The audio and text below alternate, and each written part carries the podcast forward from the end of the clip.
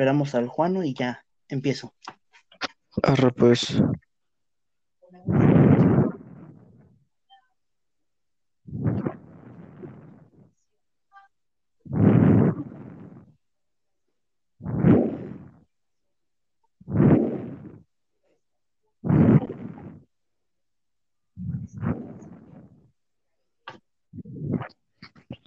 ¿Qué tal amigos? Mi nombre es Miguel Ángel y me está acompañando Juan y Alejandro. Hola, sea bienvenido a este pequeño podcast. Esperamos que lo disfrute. Hola gente, espero que les guste mucho este podcast que vamos a hacer. Y nosotros somos los del ECO. Bueno, vamos a hablar de las experiencias en pandemia. Esta- este tema lo queremos abarcar porque queremos expresar lo que los jóvenes estamos sintiendo en esta contingencia, lo que experimentamos, sentimos y creemos que pueda afectarnos. Desarrollaremos esos temas. El primer subtema sería la salud mental y emocional de los jóvenes. Una información que nos recopiló la OMS, Organización Mundial de la Salud, nos dice que los jóvenes están reprimiendo y también no están reconociendo cada quien sus emociones. ¿Esto qué tiene que ver? Que están perdiendo la noción del tiempo. No, no podemos distinguir cuántos días han pasado, qué tiempo llevamos. A veces pensamos que es un ciclo que no podemos salir,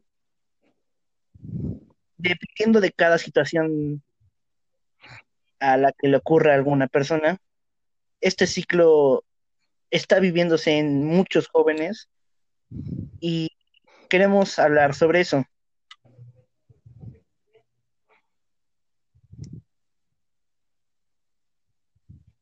En mi caso, he tenido varios problemas, tanto familiares como personales, donde hay días donde tengo ligera depresión y triste. Las semanas me pasan como si fuera un día completo. Despierto y pienso que es el mismo día. Vuelvo a dormir, despierto y pienso que es el mismo día. Es como si estuviera repitiendo día tras día. Estas emociones que no sé si mis amigos las sientan, puede que no me estén afectando tan drásticamente, pero a muchos jóvenes que tienen, bueno, que tenían ya problemas antes de que empezara esta contingencia, pudo provocarle, no sé, otro, se le haya desarrollado otro problema más grave, que tenga que ver ya con un psicólogo o psiquiatra. No sé qué, qué comenten mis amigos. Pues sí, damas y caballeros, más que nada la monotonía de cada día es lo que siento al menos que nos está molestando en este aspecto, ¿no? Como lo comentaba mi compañero, despertar un día y llevar a cabo la misma rutina y así cada día sí llega a cansar mentalmente, pienso yo. En mi caso, mm, no tengo una rutina muy bien definida, pero sí puedo decir que cada vez se parece al anterior y a veces eso me, no diría me molesta, me, me irrita un poco, damas y caballeros. Porque siento como si cada fuese el mismo. Explícome, siento que estoy viendo un ciclo día tras día, y caballeros, no sé, no sé si alguno de mis compañeros quiera agregar algún otro punto, alguna vivencia experiencia sobre este tema. Bueno, yo estoy opinando lo mismo. Muchos jóvenes hoy en día, por lo que estamos viviendo a causa de la pandemia, como comentó Mike, realmente sienten que las semanas es un día pierden la noción del tiempo, no saben lo que hacen y también llega a ocasionar hasta problemas de estrés en jóvenes, de estar todos los días con la misma rutina, de, no sé, levantarse, desayunar y de nuevo a la computadora casi todo el día por las clases y las tareas y en mi punto es algo tedioso esto que ya llevamos casi un año haciendo. La información que nos recopila la OMS este, dice que, les digo, los cambios en rutina y el encierro te obligan a adaptarte a formas diferentes de emplear tu tiempo. Eso es muy cierto, pero no están tomando en cuenta qué posiciones tiene cada quien. No sabe si antes de que empezara la contingencia trabajaba o ya estudiaba en línea o tiene un hijo o está enfermo. No sabemos cómo podemos ayudarnos, pero a veces hay gente que no tiene la oportunidad o el dinero para conseguir apoyo tanto médico como emocionalmente. ¿A qué me refiero como emocional? Puede que este joven que esté confinado viva con solo con su mamá y su mamá tenga que salir a trabajar. Esto queda a entender que puede desarrollar más pedos en su cabecita, porque pues eso es la realidad. Puede terminar, este, tristemente diciéndolo, en un suicidio o salir y contagiarse, porque este virus está muy cabrón. Yo me enfermé de COVID, no me enfermé porque haya salido o porque conviví. Sí conviví con una persona que tuvo COVID, que fue mi padre. Mi padre se enfermó de COVID, ¿por qué? Porque él era contador, manejaba dinero. Y mi papá, pues, de una u otra forma, el dinero hizo que se enfermara. Esta enfermedad, no sé si mis amigos ya se hayan enfermado de COVID, pero en mi caso, yo estuve aislado tres semanas y media solo. La primera semana estuve encerrado en un cuarto, literalmente solo. Mi hermana, gracias a, gracias a Dios, igual salió del COVID porque los dos nos enfermamos y pues solo ella me hacía el paro de llevarme la comida. Así estuve una semana y empezaba a desarrollar un ataques de gritar o sentir la necesidad de abrir mi cuarto y salirme a la calle. Pero siendo razonables, pensando bien y acomodando mis ideas, supe que tenía que hacerlo bien, cuidarme y proteger a los demás. Porque si tú estás enfermo y sales, puedes contagiar a los demás en mi caso, tuve una posición muy buena porque, ¿por qué? Porque mis padres tenían los recursos necesarios para poder ayudarme a curarme de esta enfermedad. Es muy cara. Hay tratamientos muy caros, medicinas muy caras o hasta hospedajes en hospitales muy caros. Por eso, en mi caso, yo no desarrollé ningún problema psicológico tuve un problema psicológico por la pérdida de mi padre, pero ya lo traté y ya estoy mejor. Mis amigos no sé qué posición tengan y me gustaría escucharlos y no sé si a ustedes les gustaría escucharlos. Pues sí, como comentas, esto que estamos viviendo, lo del COVID, tenemos que tener mucho cuidado porque, como bien dices, no sabemos en ¿Qué te puede dar, sea conviviendo con alguien o agarrando alguna cosa.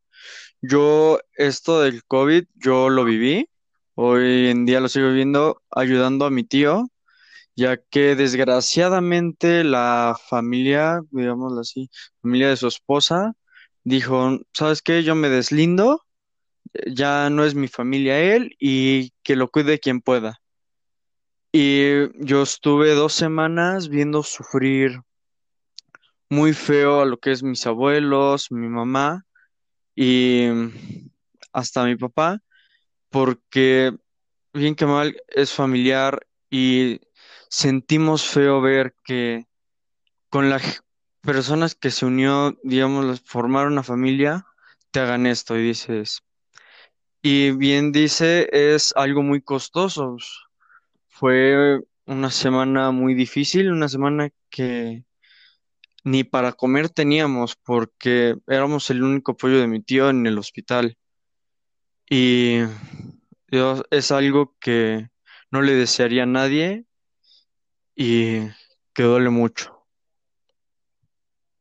Pues finalmente yo he tenido la fortuna de no tener algún pariente, al menos no uno cercano, que haya vivido esta terrible enfermedad, pero en base tanto a las historias que he escuchado como a las experiencias que ahora mis compañeros han externado, yo reflexiono un poco y pienso que esta enfermedad no solo nos afecta, no solo nos afecta físicamente, damas y caballeros, porque porque en cuanto estás enfermo esta enfermedad tienes que estar completamente aislado de tu familia y, o sea, básicamente no puedes interactuar con ellos físicamente. Y pienso que eso también afecta mental y sentimentalmente a, a los enfermos, como ahora escucho los casos de mis compañeros. Pienso que en cuanto podamos abrazarnos de nuevo, todo va a estar bien. Y quisiera recalcar que tanto a mis compañeros como a usted, nuestro querido podescucha, que no está solo, mi caballero, no está solo. Aquí estamos, siempre habrá alguien para usted, mi caballero, y también en este programa. Bueno, abarcaremos otro subtema que tiene que ver con la falta de socialidad. Una investigadora de la Universidad Católica de la Terapia Familiar del Instituto Chileno de Terapia Familiar, Teresita Vicuña, nos dice, la sensación de encierro y poca libertad es común para todos quienes estamos en aislamiento social, pero para los adolescentes es mayor, en cuanto muchos lo sienten como algo impuesto, exagerado y sin sentido. Esta investigadora estuve siguiendo su investigación y unos puntos claves que nos abarca es que hay dos, dos tipos de jóvenes, adolescentes. Los jóvenes amistosos y no amistosos. Amistosos son los que tienen amigos con los que pueden contar, hablar, expresarse, convivir virtualmente, pero al fin de cuentas es convivir. Y los no amigables son los que no tienen amigos, no tienen en qué apoyarse, no tienen alguna confianza con las personas y tienen diversas convivencias, pero no son tan arraigadas como tener un amigo. Para esto, los jóvenes, sinceramente en mi caso,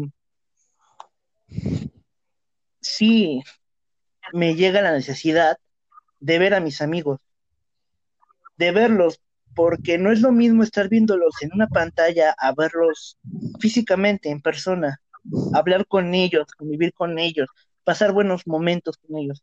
Podemos pasar buenos momentos virtualmente, pero no es el mismo sentimiento y efecto que da una persona convivir personalmente con, con alguien, ¿no? En fin de cuentas, la pérdida de, de ver a una persona enfrente se está perdiendo. No sabemos qué va a pasar después de la cuarentena. No sé si sigamos viviendo con cubrebocas, si sigamos viéndonos, pero entre nosotros un cristal, no podernos abrazarnos, no podernos chocar la mano, aunque sea. Y ese sentimiento está modificándose. Muchos jóvenes, perdón la palabra, pero se les, suda ese, ese pedo porque se reúnen, ¿no? Y digo, qué bueno, ¿no? Que se reúnan, pero pues tiene consecuencias, ¿no? Ah, yo me gustaría convivir con mis amigos, verlos en persona. Tuve la oportunidad, pero por un cuento u otra no pude. Gracias a Dios ninguno de nosotros se enfermó o ninguno de nosotros se ha enfermado, excepto a mí. Esto te, te daña psicológicamente porque a veces piensas que no puedes, no sé, no puedes contar con ellos porque no los ves, pero a veces e, ellos mismos te demuestran que no es así, que aunque estemos alejados, cuentas con ellos y ellos cuentan conmigo. No sé qué, no sé qué opinen mis amigos.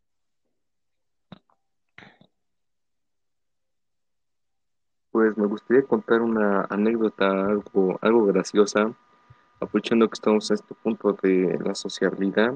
Sé que a lo mejor, sí, damas y caballeros, no es lo mismo interactuar a, a través de un cristal como lo es de manera física, pero me gustaría contar esta anécdota, claro, si es que mis compañeros me lo permiten.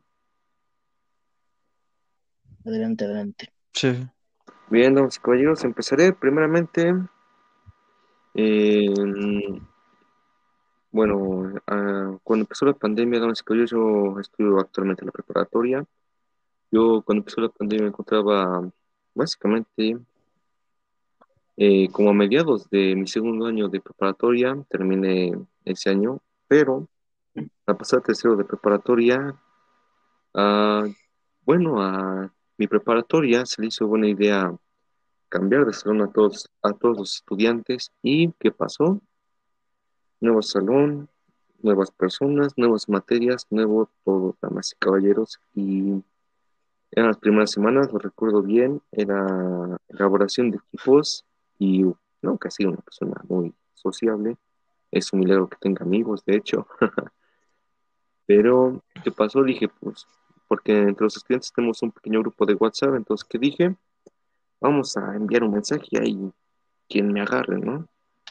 ¿Y qué pasó finalmente, damas y caballeros? Me uní a un grupo y conocí a una persona, un amigo, se llama Mauricio, si es que está escuchando le mando un saludo. Y esta persona nunca había convivido con ella físicamente, es más, ni siquiera lo conozco de la cara.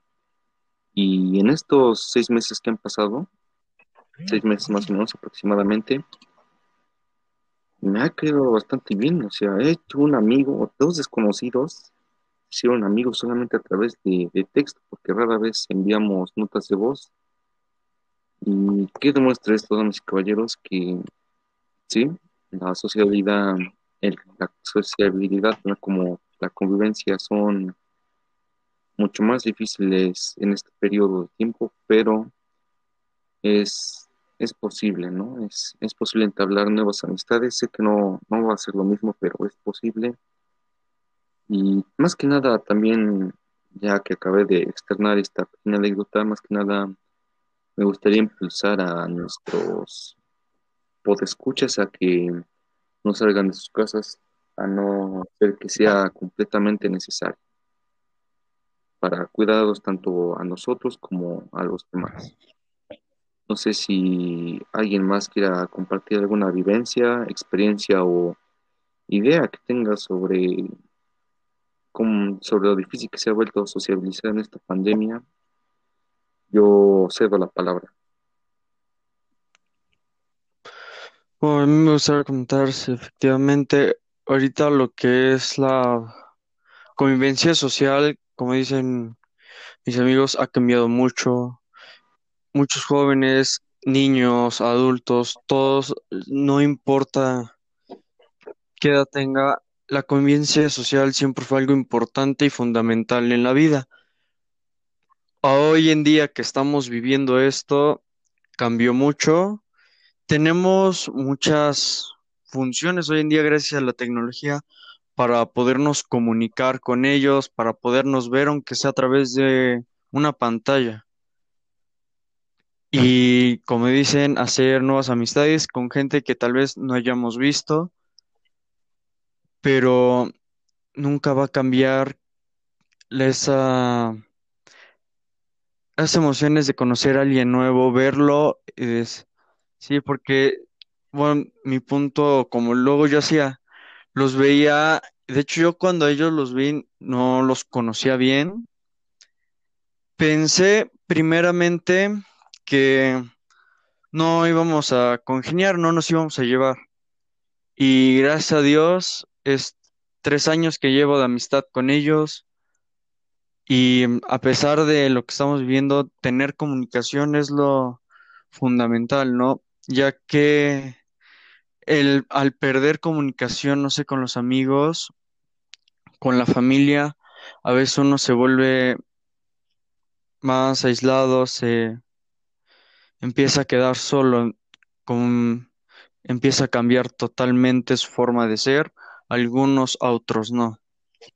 E igual decir, chavos, tengan conciencia que no son los únicos en su casa, tengan conciencia si van a salir y si es eso, que salgan por alguna necesidad, ya que nosotros, al ser jóvenes, tenemos todavía más defensas para evitar terminar en un hospital, pero hay que tomar en cuenta que la gente que nos rodea, nos rodea, nuestras familias, nuestros padres, nuestros abuelos, quien sea, les puede dar y puede terminar mal.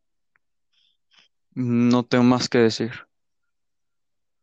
Este, no sé si les gustaría que les comentara algo a todos los que nos escuchan y a mis amigos en general. Sí, Para adelante. mí, mi experiencia para mí fue muy drástica. Gracias a Dios tengo unos amigos súper excelentes que los quiero mucho y los aprecio. Y ellos me apoyaron cuando estuve enfermo. Gracias a ellos no, mi, mi cabeza no se cayó. Depende mucho de, dependía a veces mucho de ellos porque sabía que al menos alguien se preocupaba por mí, ¿no? Aparte de mi familia, porque como dice mi amigo Juan, fue, es difícil socializar cuando no conoces a nadie o de alguna manera lo viste y jamás le hablaste. Yo en esta pandemia eh, dejé de hablar con am amigos, entre comillas, con los que me llevaba en la escuela. Mm, esas, a veces te das cuenta de cuando es una amistad verdadera o una amistad pasajera. ¿A qué me refiero con pasajera? Que es un que, que convives en la escuela, te hablas bien, se pasa la tarea, pero no es como una amistad verdadera donde en verdad convives, tienes un sentimiento de amor y apoyo hacia ellos y ellos a ti y es una gran bendición saber que tienes una amistad verdadera. Estas amistades pasajeras que tuve, pues las quise volver a retomar, pero de una u otra forma me di cuenta de que o me ignoraban, o ellos tenían sus amistades verdaderas, o no querían hablar conmigo, no les caía, no sé, pero hubo muchas dificultades en ese problema. Yo sé que la sociabilidad tiene que ver mucho en un humano, en todo, casi todo ser vivo, tiene que haber alguna socialidad porque nos ayuda y no y es bueno para la salud mental tener amigos.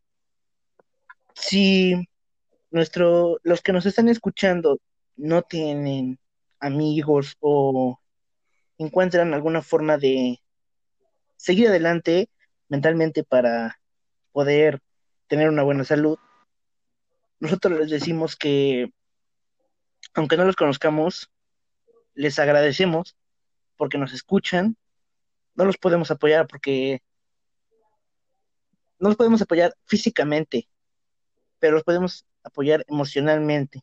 Si ustedes, no sé, nos envían algún mensaje, nos comentan algo, a lo mejor podríamos ayudarlos de una manera, pero eh, eso sería para otro, otro momento y para hablar en otra ocasión.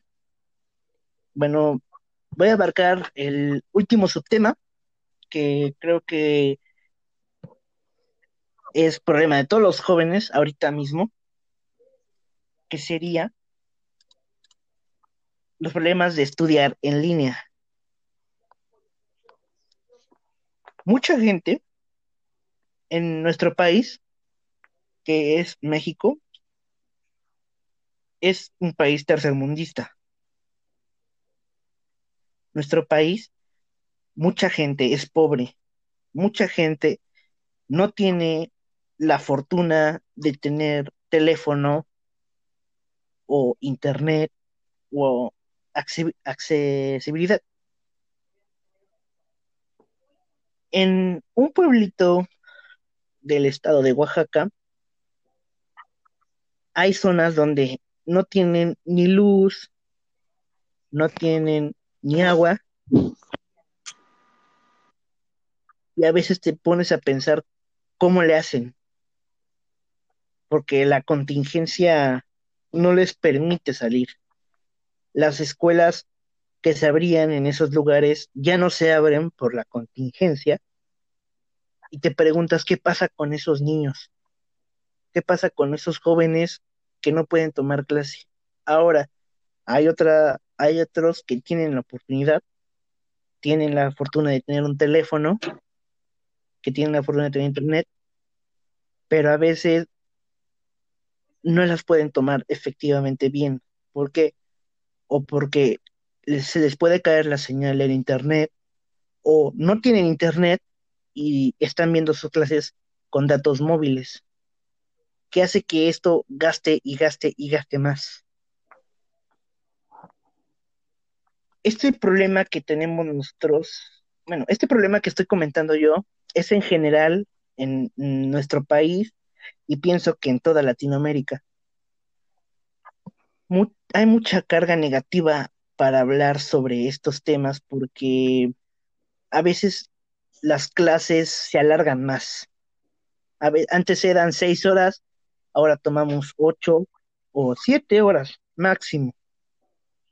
Es un estrés muy cañón estar haciendo trabajos y la Secretaría de Educación Pública les vale madre lo que pensemos y lo que estamos sintiendo y lo que tengamos que hacer para poder estudiar. No sé, mis compañeros, ¿cuál es su situación en tomar clase?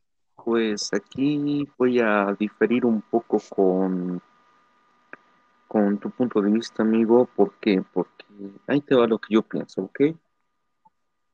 No, no, al menos yo siento que no hay que echarle la culpa ni tanto al sistema educativo o a los maestros. ¿Por qué? Siento que esta pandemia nos tomó por sorpresa a todos, y nuestro sistema educativo no está preparado. Como tú dices, somos un país tercermundista, así que era obvio que nuestro sistema educativo no iba a estar preparado para esta, este tipo de contingencia o situación, así que sí, tiene errores, lo, lo, acepto, pero siento que están haciendo probablemente lo mejor que pueden. Y tal vez esté hablando desde mi ignorancia porque hay, le quiero aclarar a nuestro o de escucha que Ah, bueno, para empezar, estoy en distinta escuela que, de hecho, nosotros tres, los ahora presentes, somos cada uno de una distinta escuela y al menos yo en mi sistema educativo, en mi preparatoria, porque sí, llevamos diferente educación. Ahí a lo mejor en otro episodio de este podcast de explicaré muy bien cómo está esta situación, pero al menos en mi sistema educativo, en mi programa de educación, ah, no son tantas las horas que nos dan de clase y son mucho menos, pero siento que eso a la vez es un poco perjudicial. Sí, tal vez tenemos más tiempo para hacer la tarea, para hacer ciertas cosas, pero siento que ciertos temas que hay en, por ejemplo, que eran planeados para este ciclo tienen mucho menos tiempo para llevarse a cabo, ¿no? Entonces, las explicaciones de los profesores son mucho más rápidas y por eso es que algunos alumnos a veces no llegan a comprender muy bien el tema. ¿A qué me lleva esto? Sean menos horas, pero hay menos tiempo para los temas y eso ha impulsado mucho a los alumnos a confundirse y esto los orilla a investigar por sus propios modos. No digo que no digo que sea bueno que el estudiante tenga esa curiosidad o esa duda y que él mismo esté estudiando por su cuenta, pero a la vez me parece ciertamente beneficioso. ¿Por qué, damas y caballeros, nuestro querido por escucha? Porque el alumno se vuelve, eh, voy a buscar el término, no quiero, no me gustaría equivocarme o echarles mentiras a nuestros queridos por escuchas, así que me dado un momento, buscaré rápidamente el término para decírselos. Bueno, en lo que mi amigo encuentra su término, les quería decir que tiene razón. Mm, todos los sistemas educativos en, bueno, el sistema educativo, lo que es la SEP, no está abarcado en todas las escuelas. Cada escuela a veces lleva su propio protocolo, protocolo o método de enseñanza. En mi caso, en mi escuela, yo tengo siete horas de clase. Esas siete horas, cada día tengo dos actividades que entregar el mismo día. Mi forma de pensar es que la tarea es para un día siguiente, no para el mismo día que se, que se da.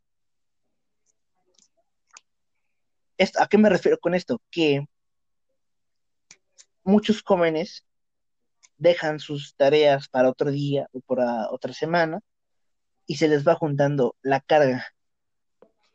No porque el joven tenga flojera o no quiera hacer la tarea, pero a veces la carga de tareas es excesiva. A mi parecer, en mi escuela la carga de tareas a veces es excesiva nos presionan mucho y tiene que abarcar con otro tema que me gustaría comentarlo. En las clases te das cuenta de quién se aprende y quién no aprende. La gente que quiere aprender cumple, cumple, tiene participaciones en clase, habla, comenta, pero a veces hay gente que no quiere aprender, que no hace nada, que no cumple nada, que le da igual, ¿no? Que le vale verga la escuela, así de simple. ¿Y esto qué? Esto afecta a veces al grupo. En mi caso, a veces afecta a mi grupo, porque si ese güey no hace algo, nos chingan a todos. A veces la carga excesiva de trabajos que tengo sí me provocan estrés, pero yo mismo me doy mis relax, por así decirlo, para poder seguir trabajando, llevar mi ritmo de, de aprendizaje. En mi caso yo puedo captar muchas cosas rápidamente, visualmente igualmente, pero hay gente que no, hay gente que les cuesta trabajo, por eso es un problema es uno de los problemas principales que tienen los jóvenes para aprender, de no tener esa sensación, como lo comenté hace rato, una sensación física de estar en una clase, de tener a tu profesor y preguntarle en cualquier momento, no mandarle un mensaje y que él te responda dos o tres horas después, cuando tu duda ya no fue contestada en el momento que tenías esa curiosidad de saber o aprender. Este, no sé qué quieran comentar mis, mis amigos. Este, ya, el término que estaba buscando y era autodidacta. Siento que desde mi perspectiva, lo que yo he visto en mi escuela, muchos de nosotros nos hemos vuelto autodidactas de alguna forma y al menos lo veo como un punto medianamente positivo. Y retomando lo que dijiste hace, bueno, lo que puedas decir sobre las clases en línea, me, me para empezar me gusta esto que tengamos diferentes perspectivas, ¿no? Porque cada quien habla, habla sobre cada vivencia que ha tenido, y, pero estoy de acuerdo en lo que dijiste, ¿no? Mi querido amigo, sobre en cómo te das cuenta de que ciertas personas no han comprendido el tema. ¿A qué me refiero con esto, damas y caballeros? He visto en algunas sesiones que, por ejemplo, el profesor pregunta una cosa a tal alumno y qué pasa, se forma un silencio muy prolongado, ¿no? Se vuelve incómodo. No sé si, no sé si ustedes lo hayan experimentado. Me gustaría que, que me respondieran. A ver, Ale, tú dinos porque nos ha hablado. No, pues sí, hay a veces en las clases que se vuelven silencios incómodos, tanto para el alumno como el profesor, y con tal de a veces el profesor quitar ese silencio, hay profesores que empiezan a platicar, contar chistes, y hay otros que no, que prolongan ese silencio. Entonces, también ah, sería bueno que también durante las clases se puedan relajar también los profesores. En mi caso, yo tengo un profesor que igual, este, cuando se crea un silencio prolongado, se olvida que está en la clase y nos habla como si estuviéramos de frente a frente, contándonos chistes, contándonos anécdotas de su vida, que te desestresan y te divierten en las clases a veces también. Pues en mi caso, el profesor. Y, y dinos, Ale. Perdón, perdón. no, no, si quieren- Y dinos, Ale, ¿cómo es tu sistema educativo en tu escuela? ¿Cómo, Bueno, cómo abarcas tu sistema? ¿Cómo a- qué es lo Sí, que abarca bueno, el sistema educativo? O sea, platicar. las horas y materias. prácticamente yo, mis horas de clase son ocho horas y media de clases. Es algo muy, o algo estresante que me tengo que levantar temprano. Salgo casi a las tres. Entro, que es a las ocho. Salgo a las tres. Eso es clase tras clase seguida y en cada clase tengo que entregar por lo menos cinco actividades en la hora, no me dan que en la tarde. Y si acaso en la tarde es nada más la tarea. Entonces, vuelvo al mismo punto que Mike. Hay a veces que la tarea es demasiada y aún a los alumnos y contándome a mí, nos llega a estresar y nos queremos despejar, pero no podemos por este exceso de tareas. También viendo lo del punto acerca de los alumnos, de cómo aprendemos, como dicen, cada persona aprende diferente. Yo tengo una capacidad de aprender rápido cualquier cosa, sea visual, auditiva o como sea, tengo esa capacidad, pero hay alumnos que, como dicen, les vale madres la escuela y entran a la clase, apagan la cámara, apagan el micrófono y se van.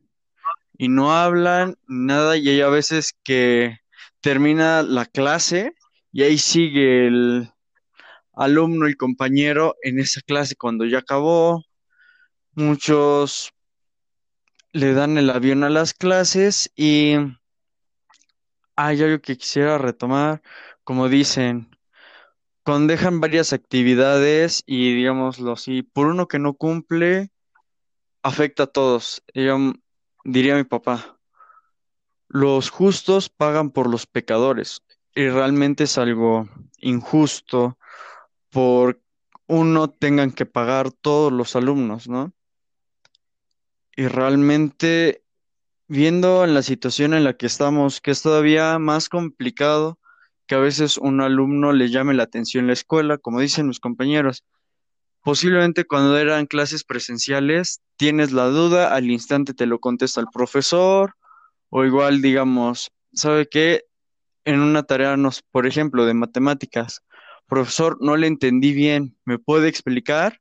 Tiene las herramientas a la mano para explicarte el ejercicio y ya lo vas haciendo junto con él. Sin embargo, acá en clases en línea, todavía hay profesores que les cuesta usar la tecnología y es mucho más difícil para ellos expresarse, dar su tema y hacer que el interés de aquel tema le llame la atención al alumnos. Algo que veo mucho en mi escuela, realmente. Ahora sí, Juan, puedes tomar la palabra. Perdón por interrumpirte. No, sí, quería resaltar ese, ese punto, ¿no? De que como siento que el alumno ha perdido cierta confianza en preguntarle o externarle las dudas a su maestro. Era lo que quería también exponer o agregar a los puntos que ustedes habían expuesto. Y aparte, eh, les tengo una pregunta, que es básicamente, tengo cierta duda, dicen que las clases tienen ocho horas cada día, ¿no es así? Sí. Sí, ¿O, eh, ¿Es cada día, toda la semana, así, de esa manera?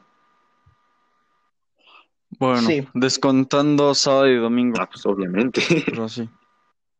Sí, vas.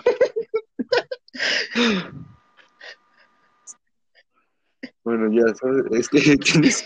pero sí, yo sí. Bueno, yo digo eso porque luego hay, este, no sé, compañeros, este, jóvenes que también para entender sus clases en línea toman, este, cursos en línea todavía para entender ese tema que no entendieron en la clase y esas clases o las toman en las tardes o incluso en los fines de semana. Sí, es cierto. Tienes Sí, antes me gustaría, me gustaría decir algo, ¿puedo decirlo? Sí. Bueno, Claro, para claro. empezar, una, una advertencia para nuestro querido podescucha, o sea, acostúmbrese a estas situaciones. Va a ser muy recurrente, en serio. Sí. Al final, Somos tontos. eso, hablamos desde, desde nuestra ignorancia, pienso yo. Y una cosa que les quería comentar a todos los que nos escuchen y a mis amigos, si son estudiantes, nunca se han querido, bueno, nunca han pensado estar en la situación del profesor. Imagínense, no sé, en nuestra ciudad, que es Puebla, hay una, una escuela que se llama Niños Héroes del Chapultepec, Sench. Sí. Ahí hay grupos de 60, 50 cabrones, y esos grupos son del A hasta el F. Y a veces un solo, bueno, no creo, no sé si un solo maestro en secundaria o en preparatoria vea todos esos este, salones. Pero imagínense la carga de trabajo que tienen estos profesores. A veces pienso que en esas clases virtuales tienen el doble de trabajo y debe de ser muy estresante estar revisando tareas, tareas, tareas, trabajos, trabajos, trabajos, donde los profesores se desvelan. Exacto. A veces ellos tienen reuniones los fines de semana o después de clases y no sabemos cómo estén emocionalmente ellos. No, o sea, también tienen como que su propia vida, ¿no? Yo, sí, exacto, o sea, tienen su propia vida, aunque es su trabajo, También tienen una vida. tienen Tienen que, una vida, familiares, Exacto. amigos Sí, que pueden ver, pero también hay que tomar en cuenta que hay a veces profesores que por la necesidad que estamos viviendo tienen de dos a tres trabajos. Yo lo estoy viendo con dos profesores en mi escuela que después de dar clases, la mía da clases en otra y todavía es abogado. Entonces, es todavía un trabajo extra con tal de salir adelante. ¿Puedo, puedo, puedo, puedo agregar algo? y sí, Eh, claro, primero que nada, claro.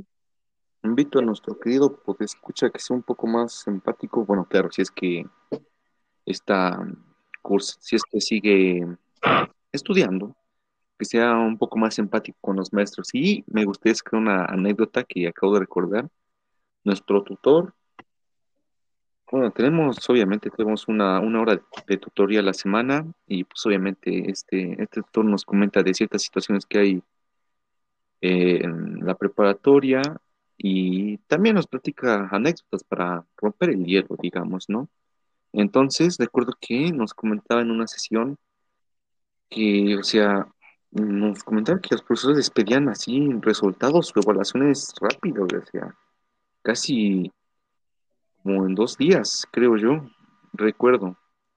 Y que ellos también se llevan mucho, mucha, mucha presión por parte de los directores o los coordinadores, por decirlo así. Entonces, y solo piensa esto, ¿ok? Mm, También quiero que mis compañeros piensen esto y se hagan este escenario ahora que mi amigo Miguel comentó esto de ponerse en el lugar del profesor. Imagínense esto, damas y caballeros. Eh, tienen una actividad pendiente o tienen que entregar ya resultados en dos días, ¿ok? Pero Sí. un alumno no ha entregado dicha tarea por X o Y cosa razón, ¿ok? Obviamente, ¿qué, qué es lo que pasa por sus mentes de ustedes cuando ya tienen el tiempo encima y este alumno no ha entregado es, tal trabajo? Me gustaría escuchar sus, sus opiniones, sus perspectivas. Bueno, en el caso de mi escuela, los profesores hablan con el- nuestro tutor y el tutor habla con los padres. Ese es el, en el caso de mi escuela. Bueno, caso de la mía, pues prácticamente no te avisan casi casi y ya es bajo tu riesgo si le entregas o no y ese reporte se te va guardando hasta el final del año del semestre. Entregan el reporte de cuántas tareas entregó y cuántas no. Bueno, pues eso refuerza el punto de que ¿Tú, Juan? los maestros tienen también cierta carga, cierta presión en esta, en este trabajo, en esta pandemia. Ah, no sé, Sí. bueno, ah, no sé si alguno de ustedes quiere externar alguna otra cosa, alguna otra opinión sobre cómo han ido las cosas en esta pandemia. Yo les doy la palabra completamente. Bueno, Si ese no fuera el caso, díganme si ya finalizamos este episodio.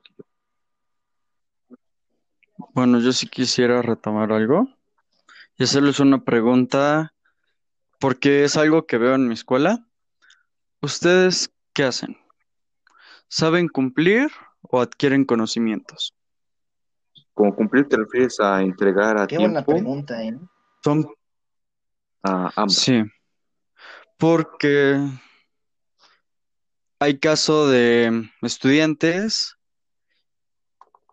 que saben cumplir, saben entregar los trabajos a tiempo, entregarlos bien. Pero apenas yo acabé una semana de exámenes y me topé con algo que me dio risa y me quedé con una cara sorprendido porque era una de las compañeras que más sabía, con mejores calificaciones que tenían, y le ponen un examen, le- y lo peor fue oral. Entonces, Verga. sí, estuvo feo. Ahí fue cuando me di cuenta que hoy por hoy hay gente que sabe cumplir y gente que sí adquiere conocimientos. Entonces, yo lo que estaba viendo era acerca de los partidos políticos y una pregunta tan sencilla que les voy a hacer también es ¿cómo se dividen los partidos políticos? Si me quisieran responder. No, a ver, dinos tú. Pues, como saben, pues eh, izquierda, derecha y centro, que es como se divide un partido político o la ideología que tiene cada Ah, güey, partido. era justo lo que iba a decir.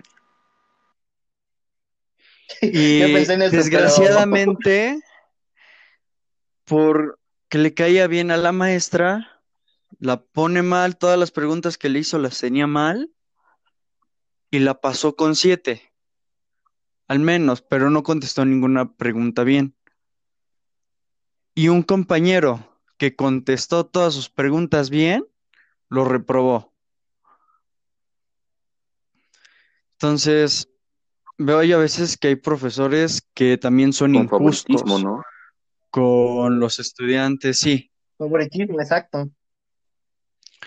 Y no sé, me hace justo ver que alguien que nada más sabe cumplir, pero no adquiere conocimientos, salga mejor que alguien que sí sabe, que sí, sí pudo contestar un examen, mientras el otro no. Bastante cierto, bastante cierto.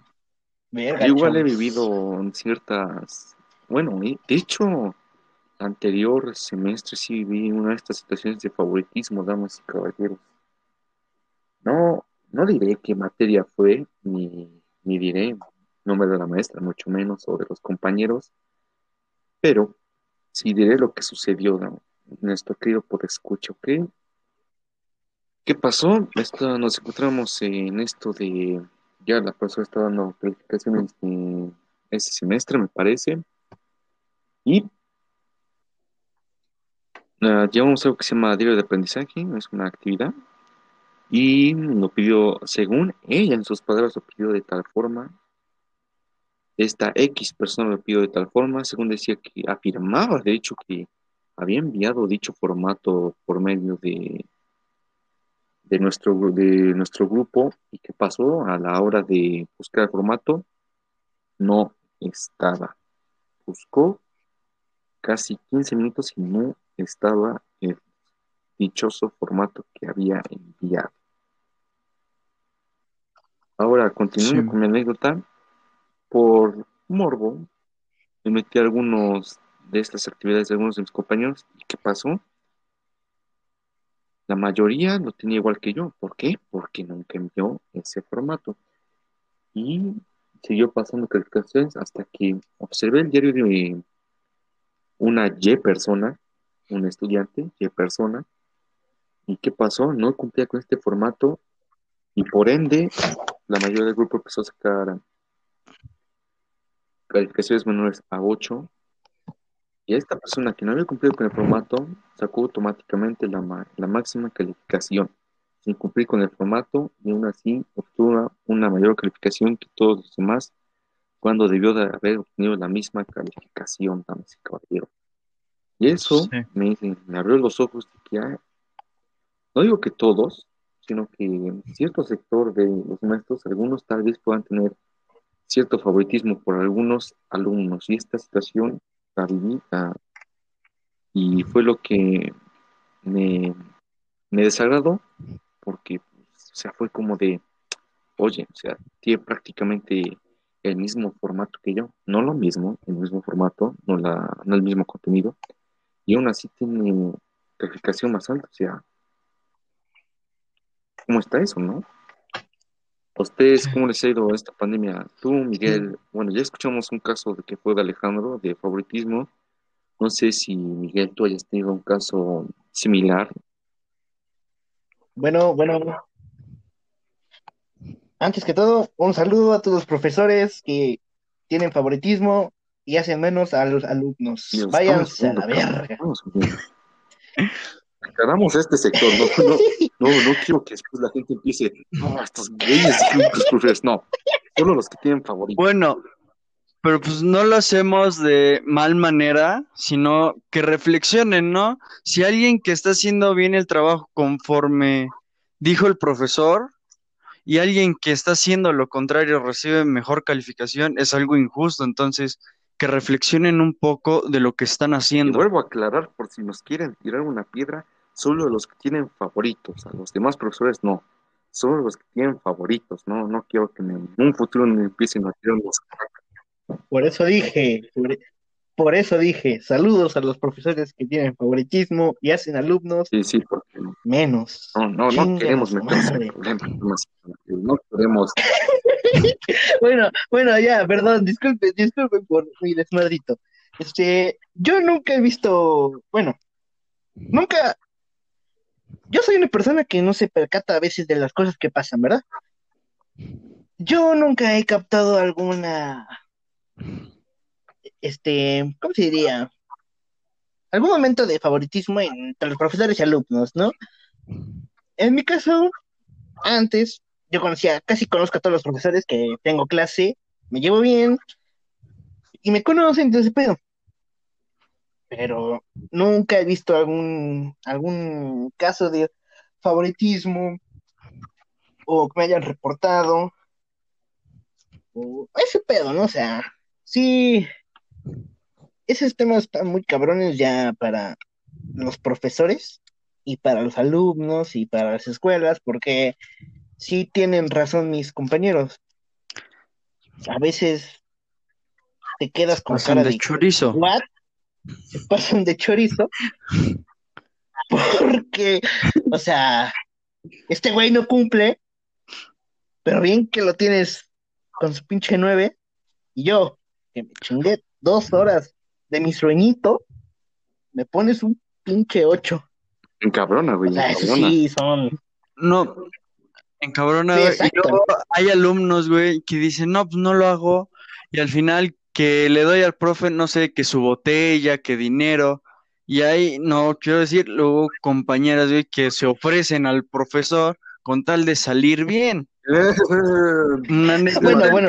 Hacemos otra cosa. Bueno, dale, dale, ahí, ahí, ahí te interrumpo porque ese es otro tema y Tema- es un tema tema muy fuerte que no podemos hablar ahorita. Ah, Solo vamos a redirigir, de vamos a redirigir el curso del barco. Que no puedo hablar, o sea, que te dejo con la boca abierta de lo que Editor. pasa en mi escuela. Editor, corta, corta, corta.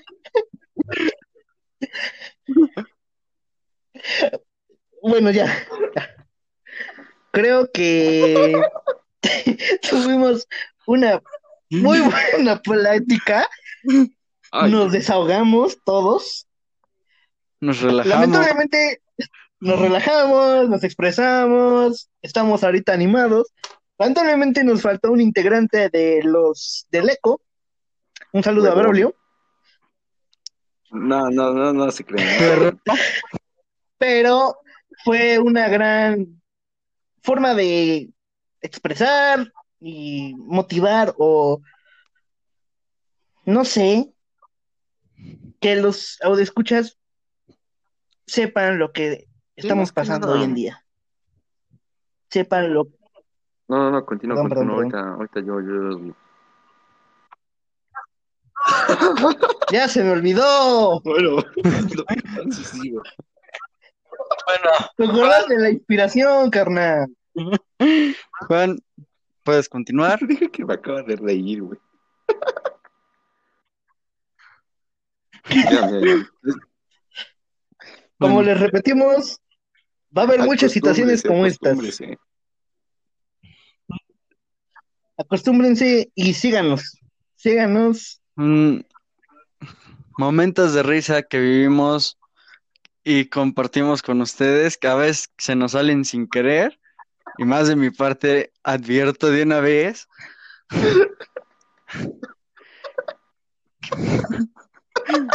que nos pueden pasar, pero es, fue un momento en el cual, como dice Mike, como dice Mike, que nos desquitamos, nos platicamos, nos reímos, dimos nuestro punto de vista y fue un momento que también hasta a mí me relajó mucho, me calmó. Sí, somos, somos humanos, tenemos errores, damas y caballeros. Exacto, Además de que siento que estos errores exacto, exacto. Aquí nadie es perfecto. No sé, que siento de que esta forma como que también buscamos que el escucha forme cierta identificación con nosotros. No sé, ustedes qué opinan. Sí, exacto, que nos tengan en su mente para Usted escucharnos y seguirnos. llevar. Esto, esto es una plática amena entre amigos. Y usted está participando en Estamos en confianza. Bueno, pues nosotros somos los del ECO. Mi nombre es Miguel Ángel. Mi nombre es Mi nombre es Alejandro. Y damas y caballeros, así es como finalizamos eh, este primer episodio de la serie de podcast que se va a llamar Adolescentes en Pandemia. Esperamos que haya disfrutado este episodio, que se haya reído con nosotros de estos turbios errores y que nos siga en la próxima ocasión. Sin más que nada, sin más que decir. Un aplauso, ¿no? Una- un aplauso. Ah, nos- Un aplauso a este primer episodio. Por último, Si, si, si Luisito en cortinas aplaude cuando va a iniciar, nosotros vamos a aplaudir No, cuando espérate, terminemos.